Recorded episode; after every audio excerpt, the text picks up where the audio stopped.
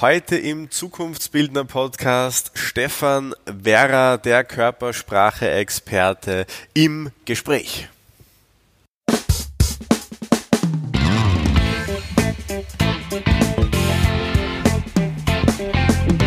Der Zukunftsbildner Podcast. Persönlichkeitsentwicklung, NLP und angewandte Psychologie.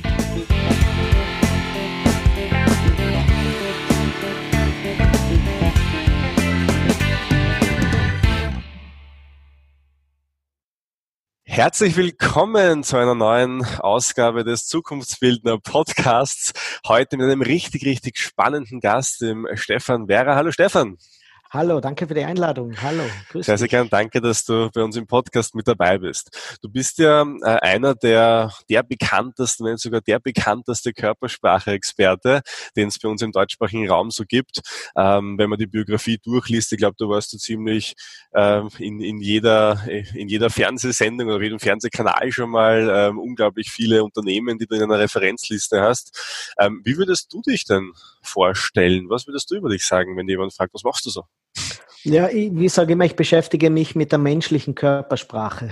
Und das löst meist mehr Fragezeichen aus, als, als es Antworten gibt. Aber wenn man ehrlich ist, es ist ja auch kein Beruf. Ich meine, das ist ja nichts Normales, was ich mache. Ich habe einfach viel Glück gehabt in meinem Leben. Ich darf mich mit dem beschäftigen, was äh, eine große Leidenschaft von mir ist. Und ja, ich bringe damit meine Familie durch. Das ist es ungefähr. Schön. Das ist auch schon die erste Frage, die ich mitgebracht habe. Vielleicht banal, vielleicht auch nicht. Was ist Körpersprache überhaupt?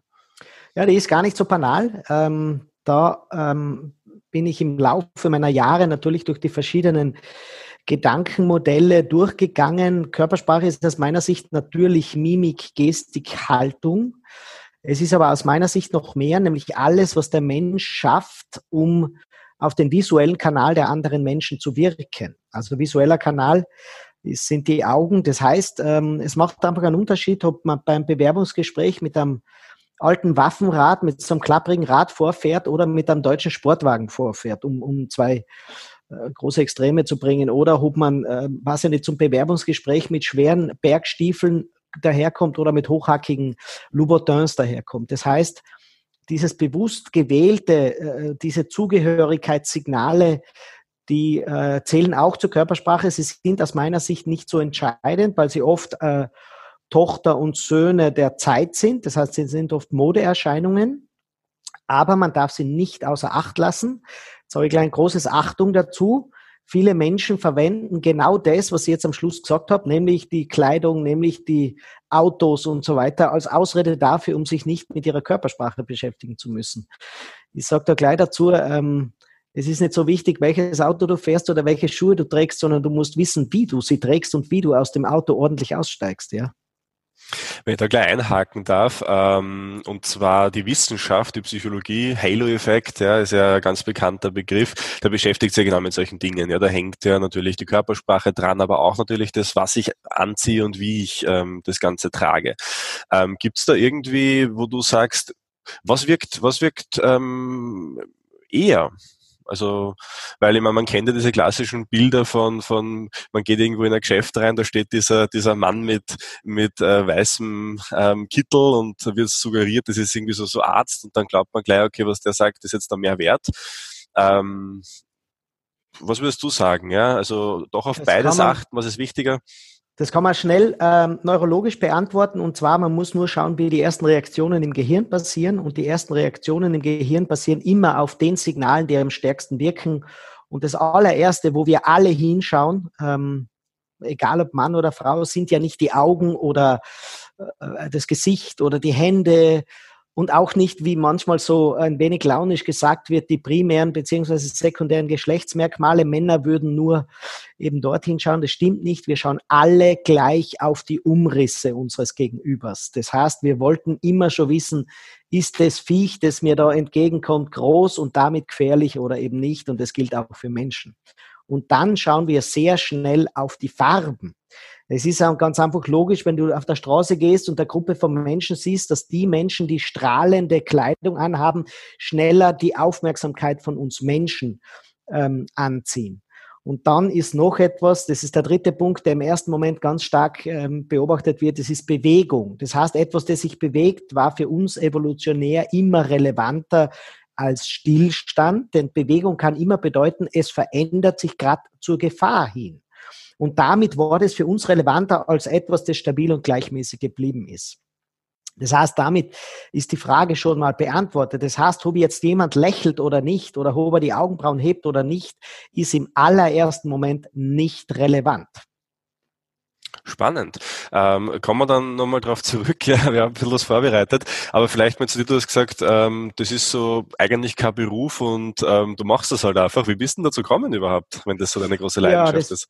Das ist, ähm, das kann ich immer nur retrospektiv erklären. Und zwar äh, mein Papa ist Bildhauer ähm, und das körperlich, die Körperlichkeit ist, ist natürlich ein großes Thema. Wenn der so einen Baumstamm, einen Akt zum Beispiel gemacht hat oder irgendeine Figur gemacht hat, dann haben wir oft hitzig diskutiert. Also ich habe einen sehr normalen Zugang auch zu Kunst, ja.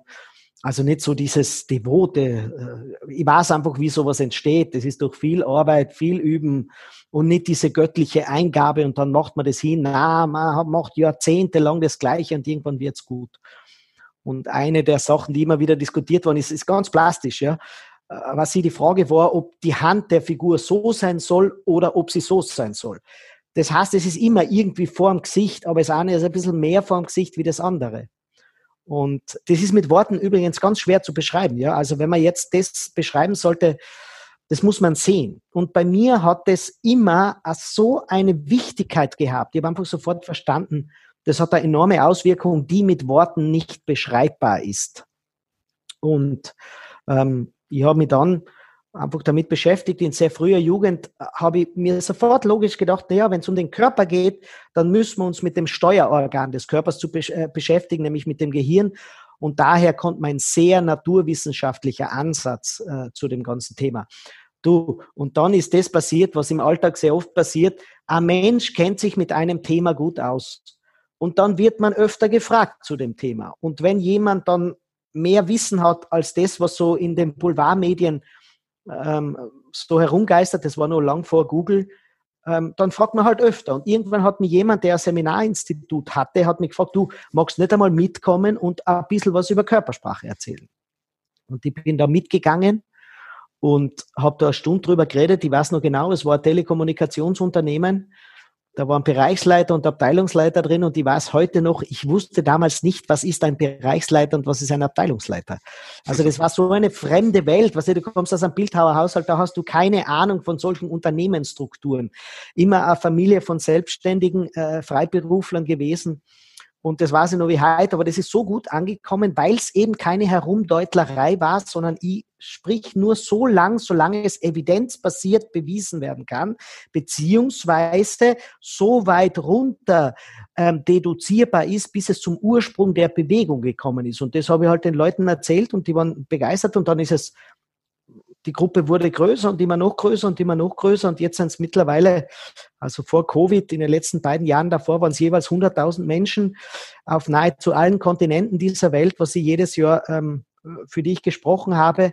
Und, aber ich glaube, im, im Grunde ist die Begeisterung und die Arbeit nicht viel anders geworden, ja, weil es ist ein Teil meiner Arbeit. Ich arbeite viel mit, mit behinderten Menschen, Autisten, ähm, auch im Hospiz arbeite ich immer wieder um den Menschen, die eben mit den Menschen, die es nicht so leicht haben, zusammenarbeiten, einfach die Wichtigkeit der Körpersprache ähm, näher zu bringen. Ja, so ist es entstanden. Also war nie eine bewusste Entscheidung, nie ein Plan dahinter. Ich habe heute noch keinen Plan. Wenn du mich irgendwann fragst, so diese klassischen Fragen, was hast du in fünf Jahren vor? Wo siehst du dich in fünf Jahren? Dann muss ich sagen, ich bin froh, wenn ich mich in der fremden Spiegel sehe. Ich habe keinen Plan, sage ich dir gleich. Ganz, ganz lustig. Ähm, mein erstes Seminar, das ich für die Öffentlichkeit gehalten habe, war auch über Körpersprache, lustigerweise. Ja. Mir jetzt halt dann in diese sprachliche NLP-Richtung gezogen, aber wie gesagt, das ist ganz, ganz lustig. Ich glaube, planen kann man sowas eh nicht, ja, wenn man, wenn man das macht. Ähm, Gibt es jetzt da so, so, so Do's and Don'ts, Tipps und Tricks? Ich meine, das ist wahrscheinlich, was jeder immer hören möchte. Ja, was soll ich tun, was soll ich nicht tun, ähm, die du mir mitgeben könntest, wenn dir fragt. Also das Wichtigste in der Körpersprache, ähm, und ich mache das jetzt seit über 20 Jahren, also mein, quasi mein ganzes Erwachsenenleben, kann ich ganz dringend den Leuten sagen, das Gefährlichste ist, dass du zu viel an Don'ts denkst, zu viel an Dinge, die verboten sind. Die Folge daraus ist nämlich, dass du dich reduzierst, weil du haltest jetzt den Vortrag, du gehst zu dem Bewerbungsgespräch und denkst da, ich darf nicht so locker da sitzen, ich muss eine aufrechte Haltung haben, äh, ich soll nicht so viel mit den Händen herumfuchteln. Also es sind immer so Dinge, die wir nicht tun sollen. Und das Ergebnis ist, dass die Leute dann so dort sitzen. Das kann man jetzt gerade gut beobachten bei diesen Videocalls, ja, wenn man so äh, Conference Calls hat, also, also nicht Zoom oder wie die ganzen Plattformen heißen. Und dann schaut man mal diese Rasteransicht an, wo man auf dem Display ganz viele, die anderen alle sieht, die auch eingeloggt sind. Man sieht, die Leute sitzen eine Dreiviertelstunde so da weil man einfach verlernt hat, wie Kinder diese kindliche Begeisterung zu zeigen. Ja, ich, ich poste regelmäßig was dazu und jetzt vor zwei, drei Tagen habe ich ein Kind gepostet, dem ist nur, wird nur ein Keks hingehalten und das Kind macht automatisch so, ja. Und dann denke ich, wir kriegen ein Weihnachtsgeschenk und dann machen wir nicht mehr so, sondern wir sagen, ja, Dankeschön.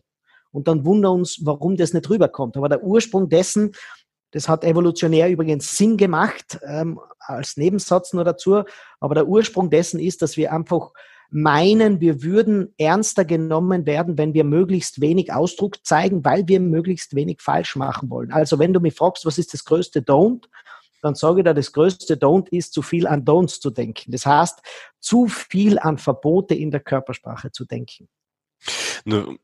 Ja, ich meine, ich war bei einem deiner, deiner Vorträge mal ähm, und da war also für mich die Konklusion eigentlich eine sehr schöne, weil du hast das so aufgebaut und hast auch im Endeffekt resümiert, es geht um Natürlichkeit, ja, es geht darum, dass man einfach das, einfach man selbst ist mhm. und das erwartet man im, im, ersten Moment nicht, wenn man zu einem Körpersprache-Seminar hingeht.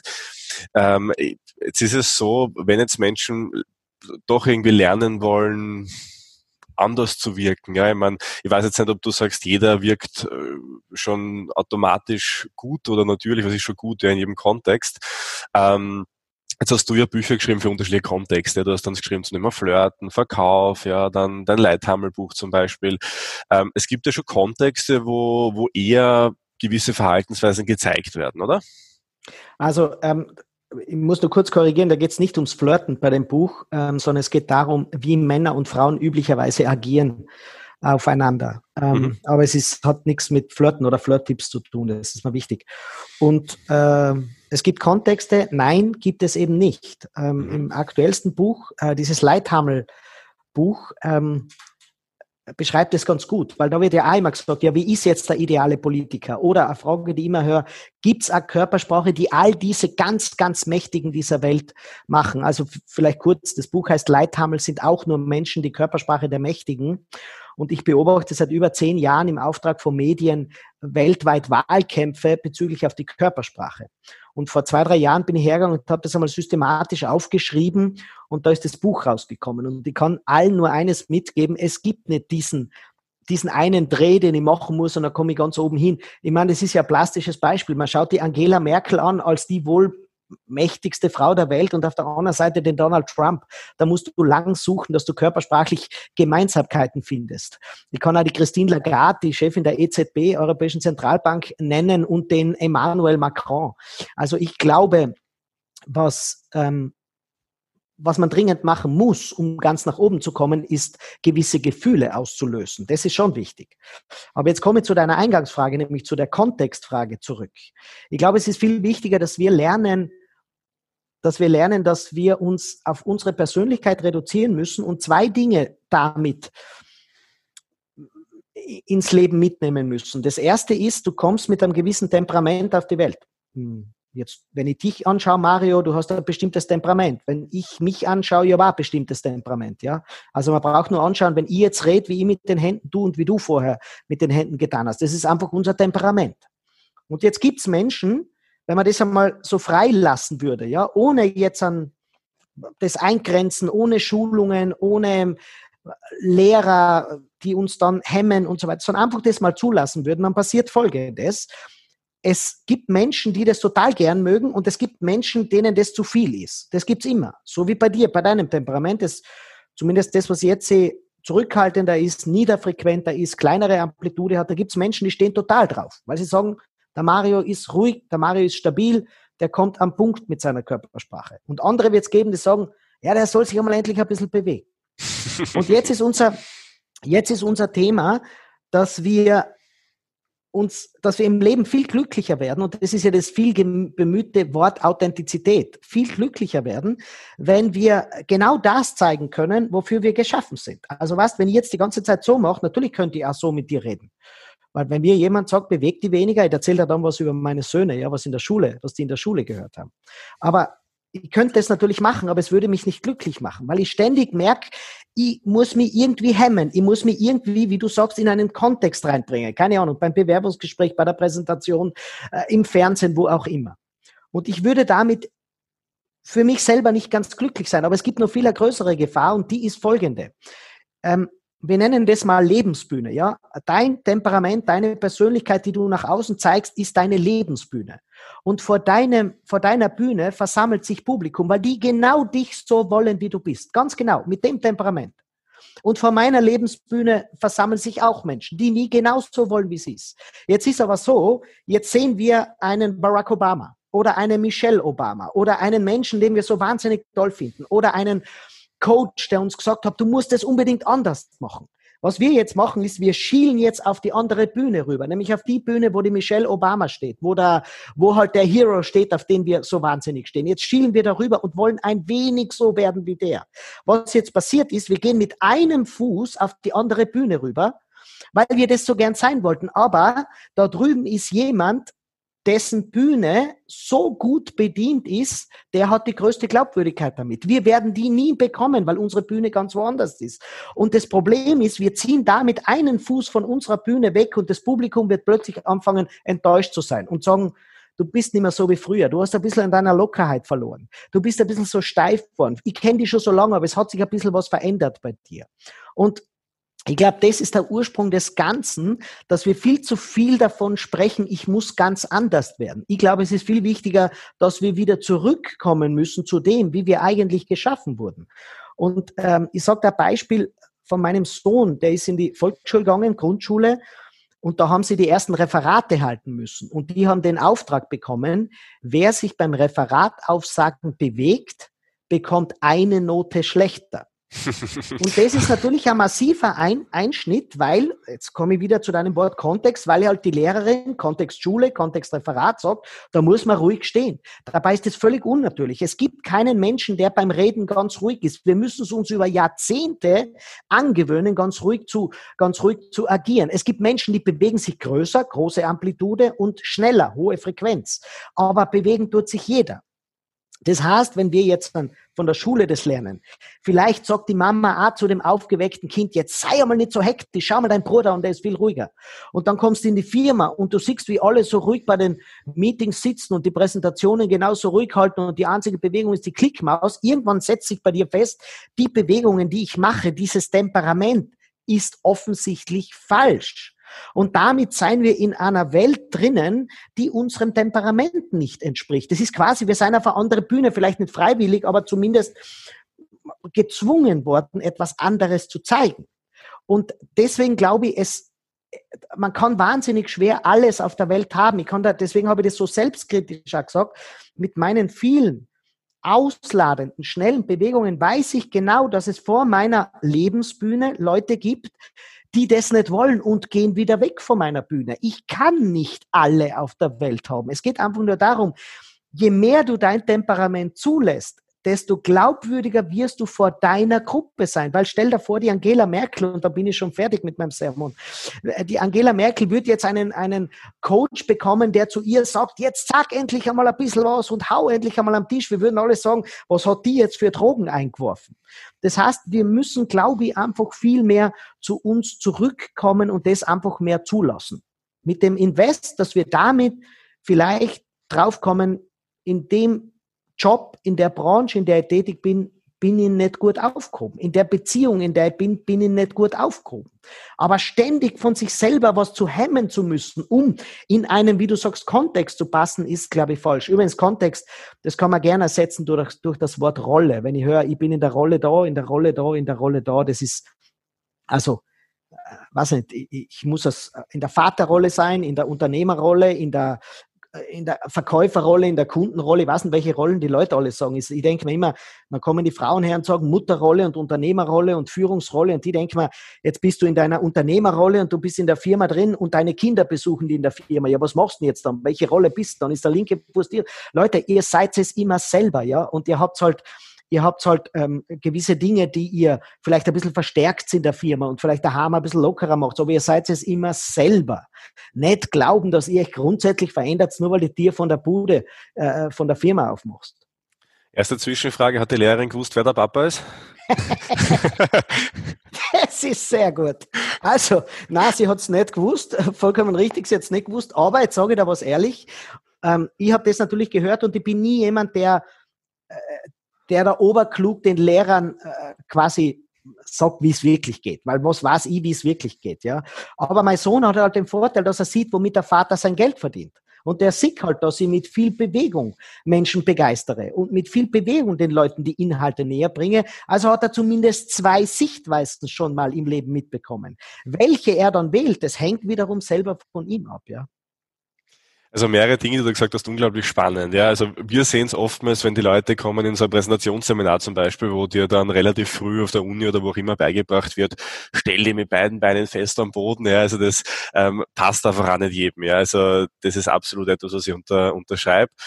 Die zweite Sache finde ich viel, viel spannender, weil das würde ja eigentlich bedeuten, dass wenn du jetzt äh, mit Leuten Coaching machst, dass du ja viel weniger an, am Ausdruck und viel mehr an der Persönlichkeit arbeitest, oder?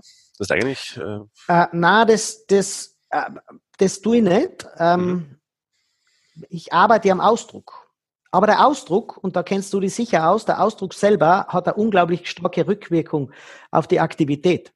Mhm. Und jetzt gibt es natürlich Studien, das weißt du genau, wenn der Ausdruck sich verändert, ändert sich der Hormonhaushalt. Aber es passiert viel was, viel was Wichtigeres, was immer übersehen wird. Und zwar, wenn ich meinen Ausdruck ändere, fühlen sich andere Menschen von mir angesprochen.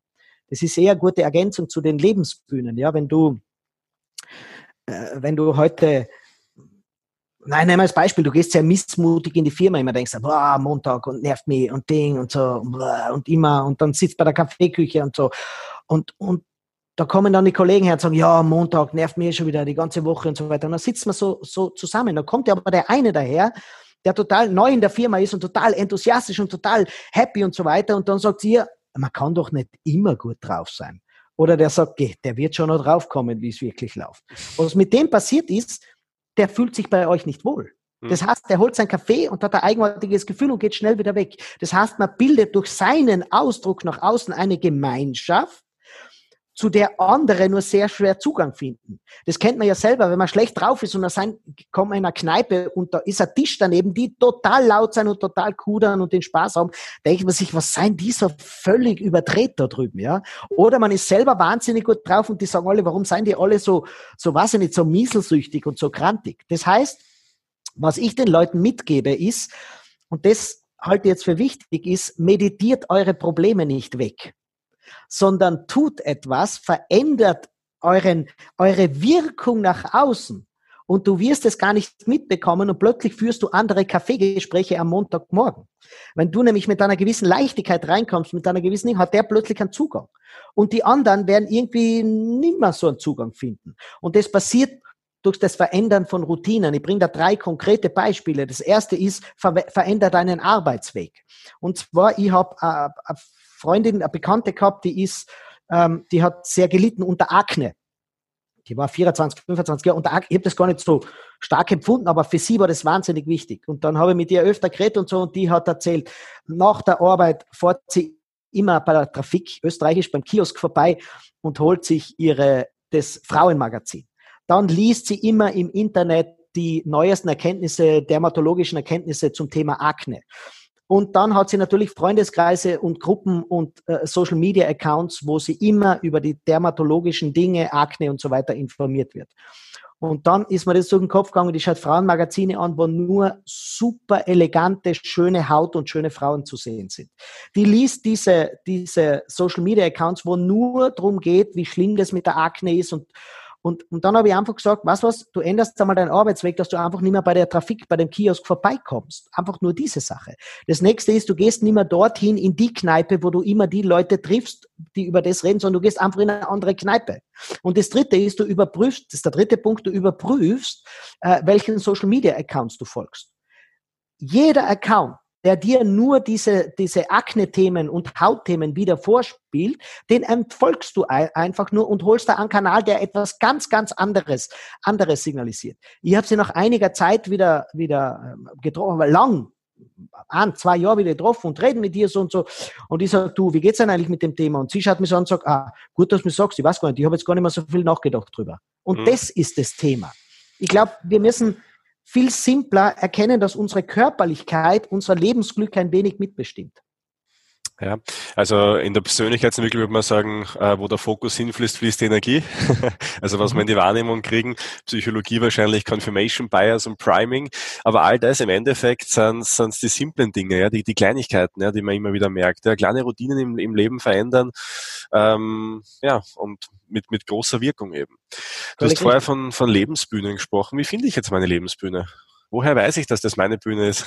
Naja, die Lebensbühne ist, ähm, da muss man auch ehrlich zu sich selber sein, ja. Einfach, wo fühlt man sich wohl? Ich bringe da das Beispiel. Es gibt einfach so diese, diese Ulkknudeln, ja, diese, diese, äh, diese Frauen und Männer, die einfach am Tisch hauen und immer lustig sein und so weiter. Und die, wenn die die Gesellschaft gefunden haben, wo das genau gebraucht wird, dann seien die schon dort, ja. Und natürlich eckt man manchmal an. Das heißt ja nicht, dass man nie aneckt. Aber so generell hat sie einfach ihren Bereich gefunden. Und wenn sie in einer Firma ist, wo die Leute das einfach wertschätzen, dass in der Kaffeeküche sie die große Gaude macht. Und dass man die mit Kunden telefoniert, man sich nicht ärgert, dass es so laut ist, sondern mit ihr mitlacht, dann hat sie ihren richtigen Moment gefunden. Aber wenn man ständig glaubt, man eckt irgendwo an, und das erkennt man ja, weil die Leute sagen, sei nicht so laut, oder bei den ruhigen Leuten, ja, meld die endlich, hau mal ordentlich am Tisch, warum sagst du nie etwas? Aber man selber will das gar nicht, weil man selber eher zurückhaltend ist. Und man merkt aber gleichzeitig, dass alle anderen immer am Tisch schauen und alle anderen zu laut sind muss man natürlich sich hinterfragen, vielleicht nehme ich mir ein bisschen zu viel zurück. Ja, da gibt's ganz wunderbare, kleine Körpersprache-Techniken, wo ich auch als ruhiger Mensch ähm, Aufmerksamkeit bekomme.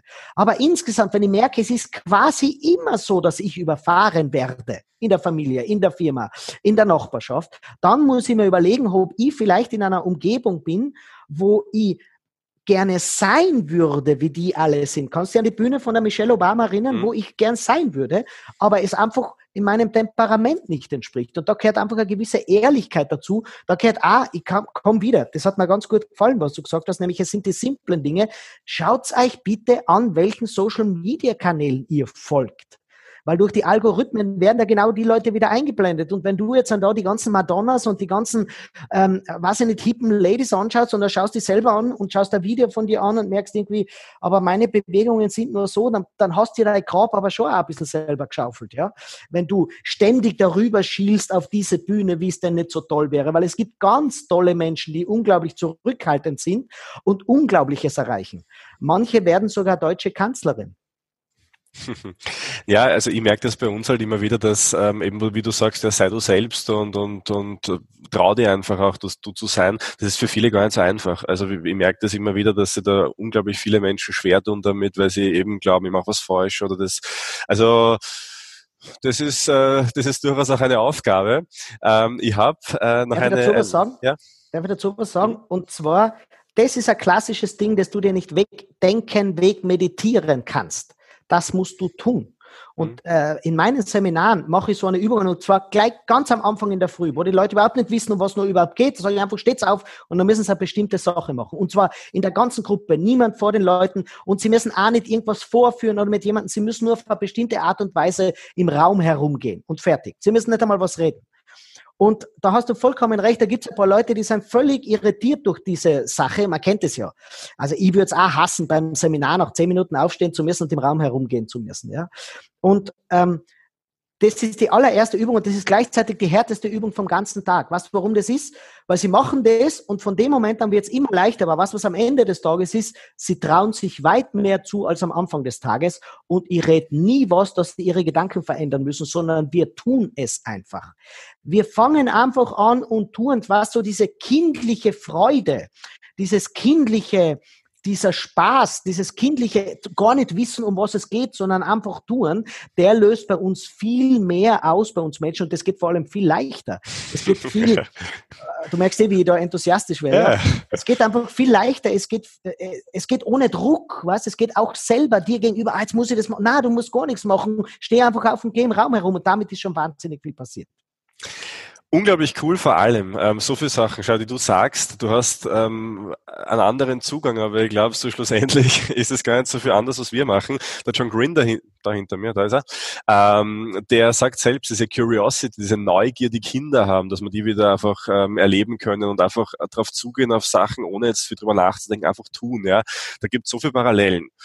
Und trotzdem, äh, ich, ich habe es mal verkneifen können. Ja. Ich hoffe, du verzeihst mir das, aber ich habe dir angefragt, ja, ob du in unserem Podcast dabei sein möchtest. Und deine Antwort war, ja, kann ich schon machen, aber die Antworten würden dir nicht gefallen. Ja?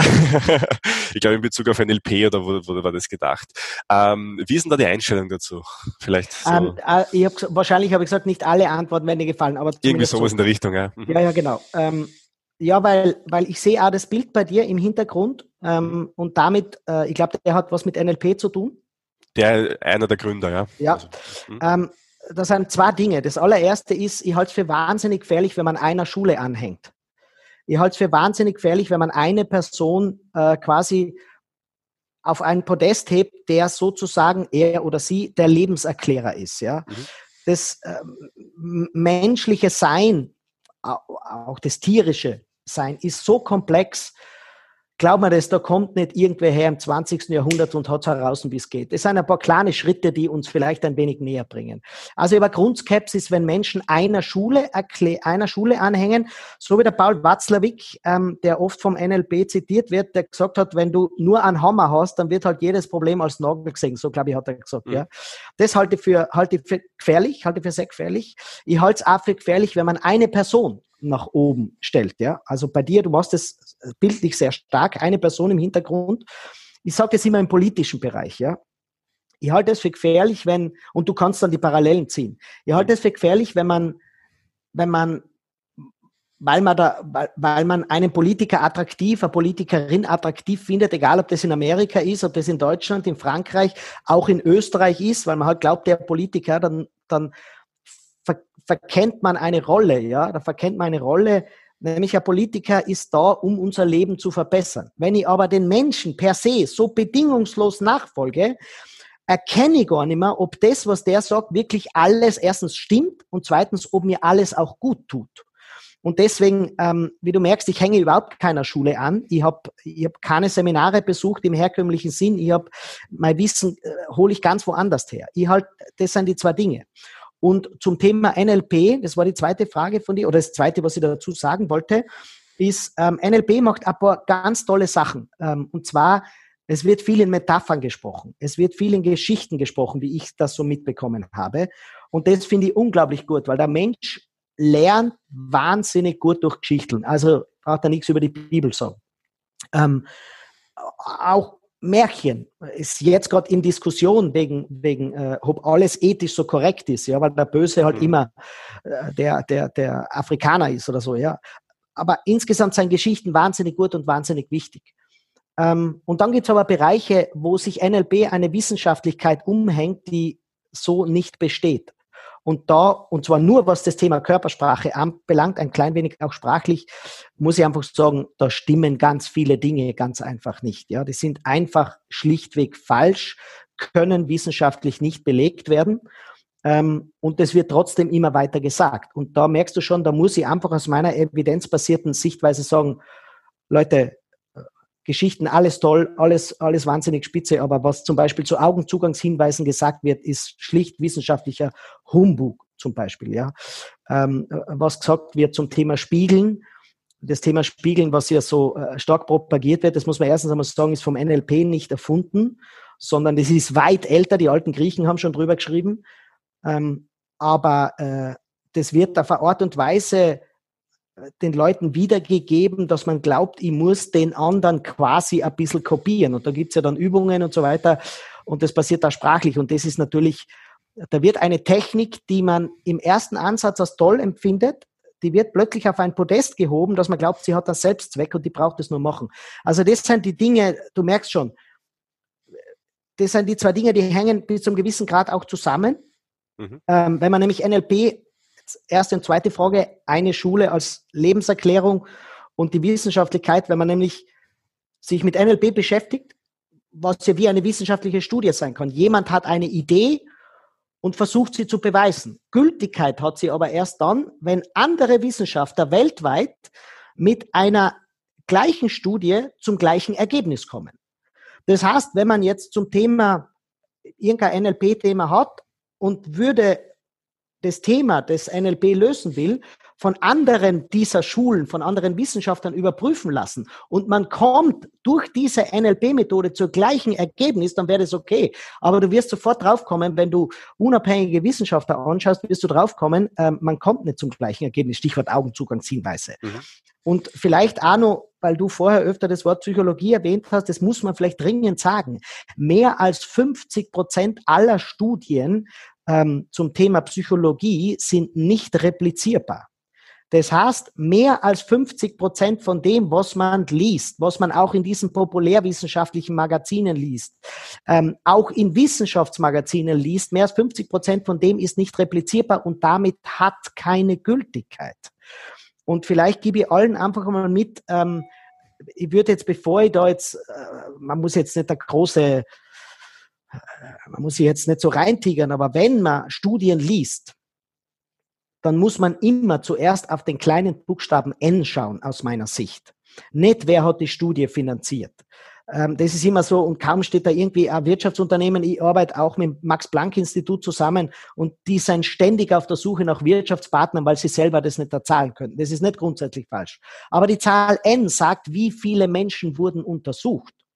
Und wenn die Zahl im zweistelligen Bereich ist, dann ist diese Studie schon mal grundsätzlich mit äußerster Skepsis zu betrachten, weil in einem zweistelligen Bereich, äh, weiß ich nicht, 30 Gleit, 35 Gleit, kann ich nicht auf die ganze Menschheit umlegen. Und deswegen muss man grundsätzlich, wenn man so evidenzbasiert arbeitet wie ich, einmal grundsätzlich einen gewissen im griechischen Skin Skeptizismus haben, nämlich einfach zu hinterfragen, Vielleicht war das eine Studie von einem Doktoranden von der UCLA, der hat eine tolle Idee gehabt, kommt zu dem Ergebnis, jetzt müssen wir mal fünf Jahre warten warten, bis das von anderen auch, publiz äh, auch zu dem gleichen Ergebnis gekommen ist. Du merkst schon, ich gebe immer so wahnsinnig lange Antworten auf die kurzen Fragen, die du mir stellst. Entschuldigung. Ich finde das, nein, das super. Ähm, du hast so viele Sachen gesagt, die, die, die ich so toll finde. Und zwar einerseits mal John Green der Schule und so weiter. Ja, ähm, das ist nämlich genau das Problem. Und ähm, ein Kerngedanke im NLP ist die Modellierung von Exzellenz. Ja, das heißt, ich schaue mir jetzt an, wer macht etwas besonders gut, ja, und zu dem gehe ich dann und lerne das dann. Ja, und das ist total gefährlich, weil weil ich habe das, ähm, ich das selbst gemerkt. Also wir haben John Grinder im Jahr 2016 nach Österreich eingeladen gehabt und damals war halt der John Grinder, ja, das war so Wahnsinn, ja, und da habe ich selber gemerkt, so richtig Scheuklappen drauf. Und dann in den Gesprächen mit ihm, wenn man so ein bisschen hinter den Kulissen schaut, merkt man, dass jeder Mensch einfach Mensch ist, ja.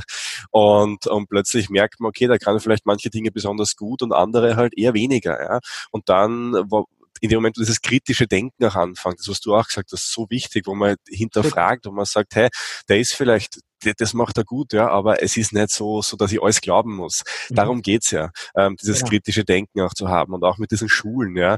Natürlich sind wir ein LP-Institut, ich meine, wäre vermessen zu sagen, wir unterrichten kein LP. Aber ich sag zu jedem, schau, für manche ist es was, für andere nicht. Der andere kommt mit Yoga zum gleichen Ergebnis, ja, der andere vielleicht mit Körpersprache. Also ich glaube definitiv, dass das eines der wichtigsten Dinge überhaupt ist. In dem Moment, wo man einer Person blind vertraut und folgt, ist man falsch ähm, und man sollte unbedingt andere reinholen und auch zu den Themen, die du gesagt hast, was Studien betrifft, Augenzugenshinweise, völliger Schwachsinn, weiß man, ja. Rapport, auch völliger Schwachsinn, ja, weil dieses Spiegeln irgendwann relevant ist, aber sicher nicht am Anfang einer Beziehung zum Beispiel, ja. Also da gibt es so viel, wenn man das hinterfragt ähm, wo man, wo man weiß, NLP hat äh, viele Dinge gesagt, die einfach heute nicht mehr stimmen. Und ich gebe da absolut recht, sie werden teilweise weitergetragen und unreflektiert weitergetragen. Und das ist auch eine Sache, die mir ganz wichtig ist, ja, äh, zumindest die Augen offen zu halten, wenn ich Dinge sage, die irgendwann falsifiziert werden, die auch dann einfach rauszunehmen, ja. Und dieses kritische Denken ist glaube ich, wirklich unglaublich äh, wichtig und essentiell und deshalb finde ich das wirklich auch toll, was du gesagt hast, weil dem Fehler unterliegen einfach viele, ja, dass sie da manche so blind eben vertrauen und folgen. Mhm. Also jetzt sage, jetzt sage ich äh, zwei Worte dazu. Also das finde ich genau das finde ich richtig. Ja, also äh, man muss drauf kommen, dass man was falsch gemacht hat. Ich habe vor einiger Zeit einmal ein Video gemacht, man muss drauf kommen. Wenn ich nämlich nach 20 Jahren immer noch nicht drauf gekommen bin, dass ich in meine 20 Jahren was falsch gemacht habe, was falsch gesagt habe, dann habe ich mich nicht weiterentwickelt. Ähm, äh, ich kann es auch nur beurteilen, das muss ich auch sagen, wenn das heute NLP nicht mehr sagt, ich kann es nur beurteilen, wenn Teilnehmer zu mir kommen, ja, und ich sage, was wisst ihr über Körpersprache und irgendjemand sagt Augenzugangshinweise. Äh, äh, ähm, fast alle Institute unterrichten es noch so. Ja, also es ist wirklich, ja, es ist, wirklich noch. Das ist einfach, hm. und das, das zweite, da muss ich nur eine Kleinigkeit jetzt korrigieren, und zwar jetzt hast du ein Ding äh, in einen Topf geworfen, so in Nebensätzen, Du hast gesagt, der eine reicht's mit NLP, der andere mit Yoga, der dritte mit Körpersprache. Das würde suggerieren, dass Körpersprache eine Technik ist oder eine Schule ist. Äh, das ist völlig falsch. Körpersprache ist die älteste Kommunikationsform von Lebewesen. Man könnte im weiteren Sinn sagen, auch schon manche Pflanzen haben Körperlichkeit, weil immerhin wendet sich die Blüte auch der Sonne zu, ja.